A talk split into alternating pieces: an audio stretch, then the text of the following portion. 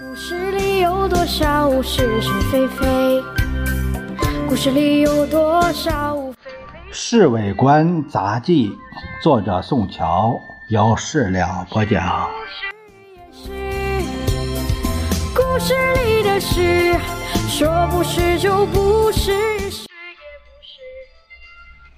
陈立夫今天跑来觐见先生，手中还拿了好几本外国杂志。对于外国杂志，我当然看不懂。可是封面上居然有他的半身像。看见先生之后，陈立夫连忙双手捧上这几本杂志，说：“主席，《时代》杂志这一期把我当做特写的材料，我特地找人翻译中文来给主席看。”啊，先生好像没有什么兴趣。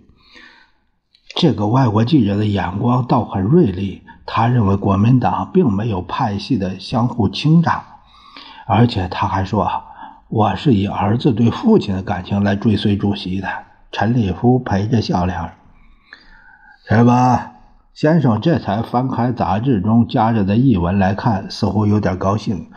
立夫先生看了他一眼：“怎么样？他在上海还好吧？”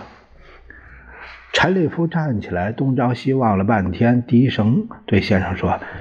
一切都好，不过他非常关切主席的生活起居。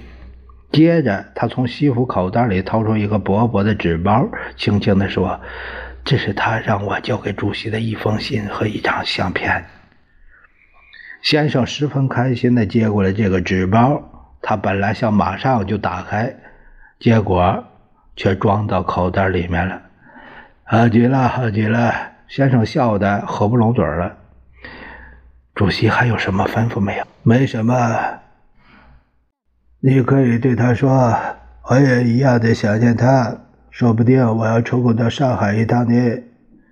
陈立夫都走到门口了，先生又把他叫住。国父最近身体怎么样？我觉得他应该到庐山休养一个夏天。南京的气候太热了。是的，主席。刚走到大门口，陈诚来了。我有重要的事情要报告主席。他对侍卫长说，一面又有意无意的向陈立夫点点头。慈修兄有要功向主席面陈吗？嗯。陈诚在鼻子里边只是哼了一声。陈立夫。也只好讪讪的上了汽车。报告主席，陈诚一见先生就说：“我军已经打下长春，就是两个钟头前，我一到电报，立刻赶来向主席报告喜讯。”啊啊啊！先生抓住陈诚的手直摇。子秀，看样子整个东北在六个月之内一定会全部收复。你的判断好，对极了。我那天就是这样对马歇尔说的。